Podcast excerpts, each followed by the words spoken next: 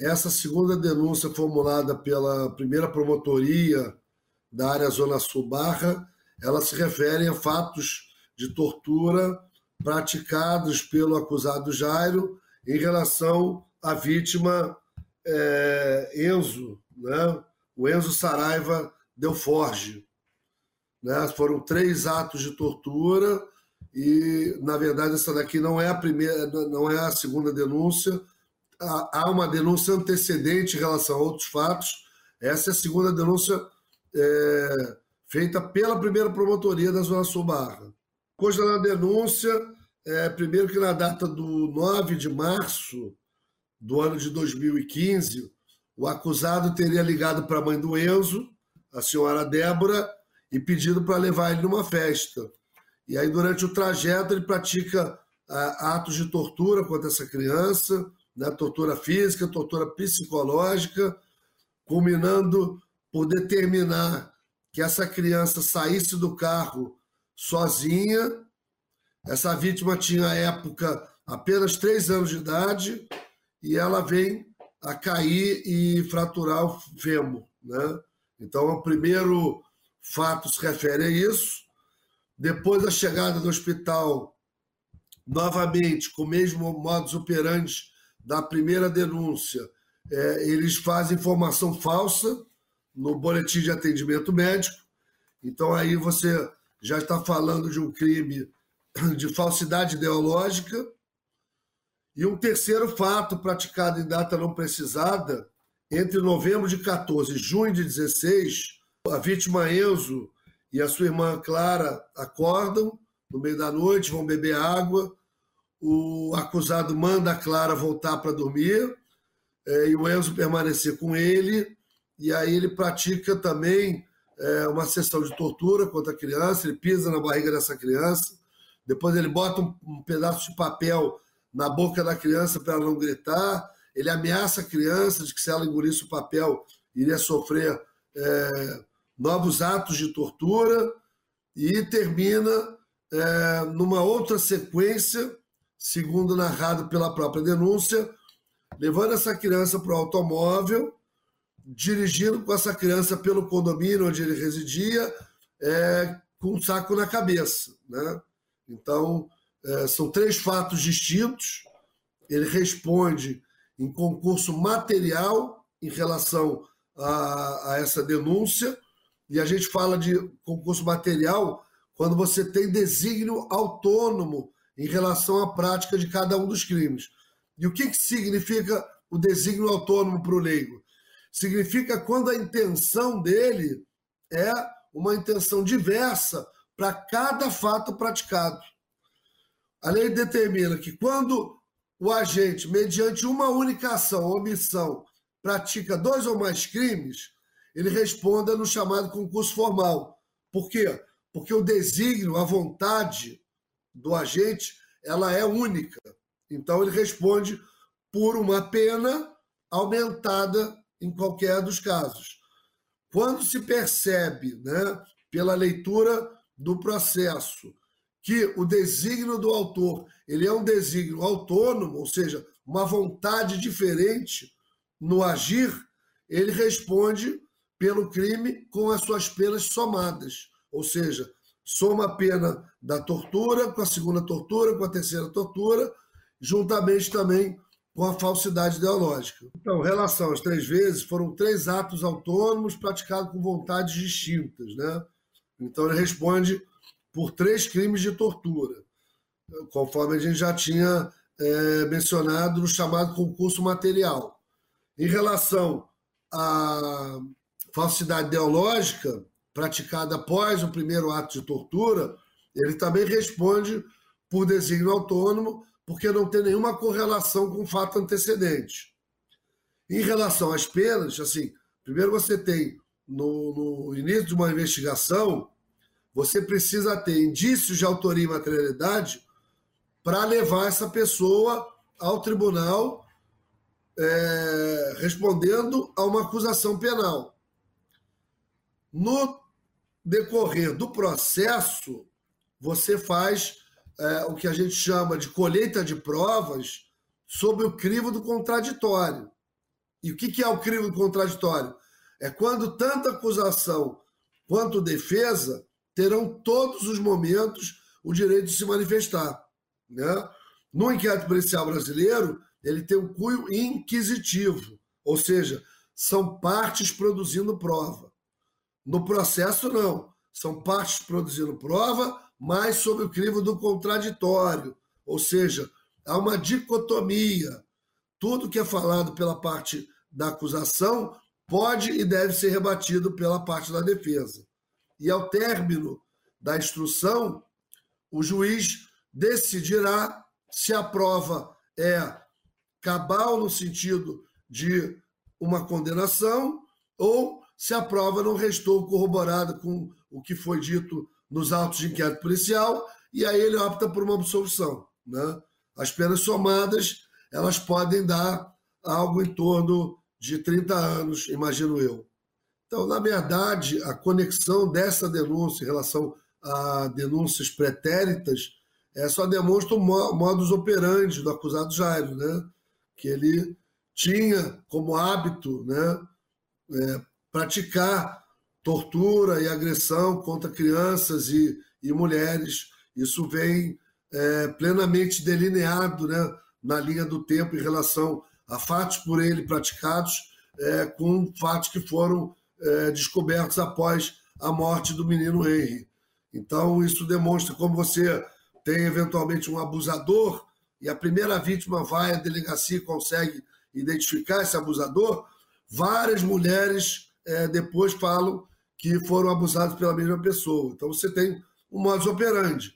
É, isso daí se conecta nesse sentido, mas ele vai responder por fatos de forma autônoma e as penas autônomas serão somadas é, no momento futuro lá na vara de execuções penais. Então, na verdade, é, a gente tem já um processo no Tribunal do Júri que trata do, do homicídio do Henri Borel e outros fatos, que será julgado por um tribunal popular. Né? O Tribunal do Júri é o único momento no processo penal brasileiro em que nós somos julgados pelos nossos pares e não por um juiz togado.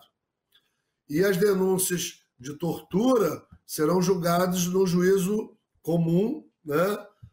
É, ou seja, o próprio juiz togado. Condenado em ambos os fatos, ou dois fatos, ou três fatos, esses processos vão para a vara de execução penal para iniciar a execução provisória da pena. E uma vez que os processos não comportem mais nenhum tipo de recurso, né, essas penas são unificadas na vara de execução e são cumpridas na sua totalidade. O acusado se encontra preso provisoriamente em relação ao crime de homicídio, foi requerida a prisão em relação a esses crimes de tortura. Até agora eu não tenho a notícia da decisão da justiça e provavelmente ele permanecerá preso até o julgamento perante o tribunal do júri. O que aconteceu foi que no curso do inquérito do Henri, da investigação da morte do Henri, é, se buscou antigos contatos, antigos namoradas, companheiras, uma investigação sobre a vida pregressa e a forma dele se relacionar, certo? E com isso se chegou a essa namorada com quem ele teve um relacionamento de 2014 até 2020. E no depoimento dela, nos autos da investigação da morte do Henri, ela ela deixou claro que ela vinha sofrendo violência, assim como o filho já tinha sido, sido abusado, é, não sexualmente, né? Já tinha sofrido violência por parte do, do Jairo. Depois do, do caso de se tomar conhecimento das violências que ela tinha sofrido, houve um desdobramento para apurar as lesões e violências que o Enzo a outra vítima né, havia sofrido, e com isso também houve outro desdobramento para se apurar as lesões que a própria companheira havia sofrido. E nesses depoimentos todos, junto com depoimentos testemunhais, laudos, chegou-se à conclusão que ela vinha sofrendo de longa data uma violência psicológica, dano emocional, claro, ela sequer é, se, se entendia como vítima numa, numa situação de abuso, certo? E nesse, nesse, nesses depoimentos todos a gente conseguiu identificar algumas violências físicas que ainda não haviam prescrito e que a gente tinha é, evidência suficiente para deduzir uma acusação em juízo. Tem um caso de violência física que aconteceu aqui na Barra da Tijuca, quando ele chutou o pé dela, chegou a quebrar o pé dela, ela precisou ficar imobilizada. Tem violência física no apartamento dele em Jacarepaguá, onde eles se encontravam com frequência, eles conviviam nesse apartamento. Além de outras situações de violência em que ele foi até a casa da mãe dela, ou em situação de lazer, em que ela viajava com eles com, com frequência iam para uma casa em Mangaratiba, na, na Costa Verde, aqui do Rio, né? E basicamente era uma, uma relação bastante violenta, em que a violência, o controle, é, as desconfianças, ameaças permeavam quase diariamente o relacionamento afetivo. É, ele se valia da condição de vereador, de uma pessoa pública e da situação de poder que ele tinha para fazer não só com que a vítima se atemorizasse mais, mas com que ela também permanecesse atrelada a essa relação, achando que jamais iriam acreditar nela ou que jamais ela conseguiria sair desse ciclo de violência que ela vivia. Ele dizia: nada vai me acontecer, eu faço o que eu quero. Infelizmente, nesse caso, ele, ele tinha um, um cargo de prestígio e ele se valia disso para garantir ou fazer com que a vítima acreditasse que ele jamais seria pego e que ele tinha um domínio da situação não só, mas também dos órgãos públicos que poderiam ev eventualmente agir. Mas eu percebo na atuação dentro da violência doméstica que essa é uma característica de quase todo agressor da violência doméstica. Eles acreditam que não serão pegos, que nada acontecerá com eles. É como se o, o poder que eles tivessem, que eles acreditam que eles tenham sobre a mulher seja de tal ordem que nada possa os impedir. E é essa, eu acho que é a importância da divulgação do trabalho, do combate à violência doméstica, porque existe saída. A mulher não está rendida, isolada, submetida, subjugada ao homem a ponto de não ter defesa. Ou assim, os atores jurídicos é, a polícia, a polícia civil, a polícia militar, o Ministério Público, a Defensoria, a gente vem cada vez mais se especializando, se qualificando para poder oferecer esse tipo de proteção. Então, após o caso do Henri vir a público, o filho da vítima comentou: Mãe, você sabia o que ele fazia comigo? E ela não. E aí, o filho, que hoje tem acho que nove anos, falou: ele fez isso, isso, isso, isso. E ela só tinha de ciência um dia que, após o Jairinho solicitar inúmeras vezes é, ah, eu quero sair sozinho com seu filho, eu quero estabelecer uma relação de amizade, eu quero me aproximar dele, ele, e ela sempre negando, não, ele é pequeno, ele não, não é hora disso. Ela, ela mesma disse, eu não compreendia. E em uma determinada oportunidade, ele falou, por favor, é uma casa de festa de criança, eu não posso levar meu filho, eu quero levar uma criança, deixa eu levar seu filho. E aí, ele buscou a criança e em 15 minutos ele devolveu a criança com fêmur fraturado. Ele disse que a criança caiu do carro ao sair do carro para a festa.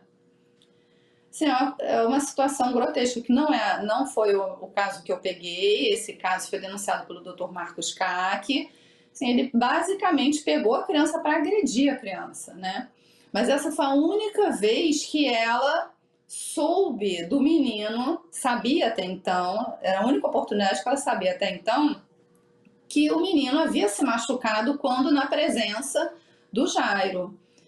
Depois que o caso Henri veio à tona e é, ficou amplamente divulgado pela mídia, o filho dela teve coragem de relatar outras ocasiões em que ele foi vítima do Jairo, de violência não só física, mas verbal e psicológica.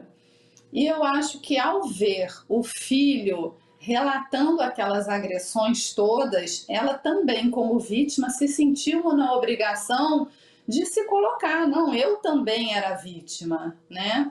Ela, ela foi do, dopada por ele algumas vezes, ela era agredida verbalmente com frequência, era agredida fisicamente, era controlada por ele, ela tinha que ligar de madrugada para ele passar, ficar no telefone para provar que estava dentro de casa, que não estava com ninguém ao redor. Ela, ele já chegou na, a, um dos fatos narrados na denúncia é de uma violência sexual. Foi um dia em que ele dopou a vítima para a prática do ato sexual não consentido.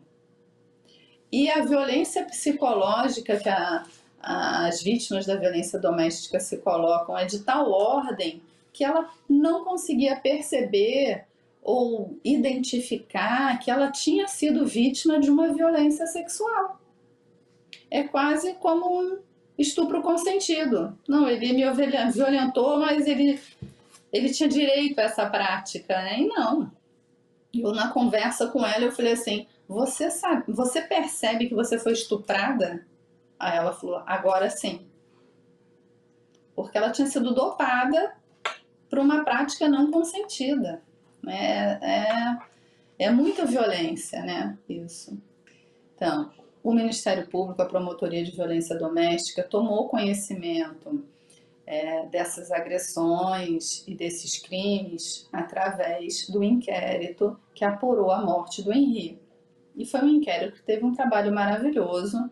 A polícia foi assim sensacional, a Polícia Civil, e desdobrou para mais duas investigações. Outra criança que havia sido vítima e ela, né, a, a mãe dessa criança. E o que aconteceu? É, foram ouvidas várias testemunhas, a moça prestou a declaração tanto na delegacia de homicídios quanto na DECAV. Foi, foi feito uma investigação profunda sobre as, as vítimas é, infantis, mas a mulher acabou que a investigação ficou meio deixada de lado. É, chegou para a gente, para o Ministério Público, com cópias de uma, uma instalação feita apenas com base em cópias, sem uma oitiva individualizada, sem aquele olhar mesmo para de gênero, né, para aquela, aquela situação. E eu, eu considero isso uma situação emblemática de como é, a violência é, contra a mulher, até nessa hora, ela é deixada em segundo plano pela sociedade né? Ela, a gente teve que ouvir todo mundo de novo, juntar testemunhos, buscar evidências que existiam e não, se, não tinham sido carreadas aos autos, entendeu? Os núcleos de investigação do Ministério Público se dividem por atribuição e por área territorial, né? além das promotorias especializadas. Os crimes ocorridos na Barra da Tijuca, como foi o caso do Henri Borel e do, do Enzo, né, a outra criança que também foi vítima do Jairo, eles são da atribuição da Promotoria Territorial de Investigação Territorial da Barra da Tijuca. A violência doméstica, ela é direcionada para uma promotoria especializada em violência doméstica. Como no caso, os crimes aconteceram na Barra da Tijuca, em Jacarepaguá, em alguns outros lugares, ela foi direcionada para a minha promotoria, que é uma promotoria especializada. Não, não, se, não, não se leva em consideração apenas o local do crime, mas a especialização do fato típico apurado.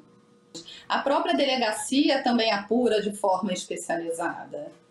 Tem a, a DEAN e tem a delegacia distrital, ou as delegacias especializadas nos casos de crimes especializados. É, a denúncia do homicídio vai ser julgada pelo tribunal do júri. A denúncia da tortura, da lesão corporal da outra criança vai ser julgada para a vara em que for distribuído. E a denúncia que eu ofertei de violência doméstica vai ser julgado por uma vara de violência doméstica. Eles vão, vão ser, provavelmente vai haver uma condenação, e ao final as penas são tratadas, reunidas, unificadas na vara de execução penal. Ele já está preso, mas eu pedi a prisão por este crime.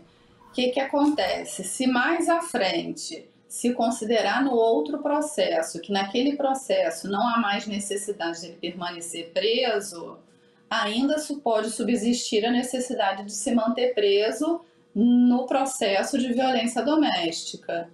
É comum, num caso de violência grave, haver a necessidade da prisão do agressor, porque o agressor tem um vínculo com a vítima. Ele sabe onde a vítima mora, ele sabe onde a família dela mora. Então, a vítima da violência doméstica e as testemunhas são muito mais suscetíveis a, temor, a, a atemorizadas pelo ofensor, pelo denunciado, do que num outro crime, às vezes que pode até ser considerado mais grave, mas com quem a vítima e o denunciado não têm nenhum tipo de vínculo.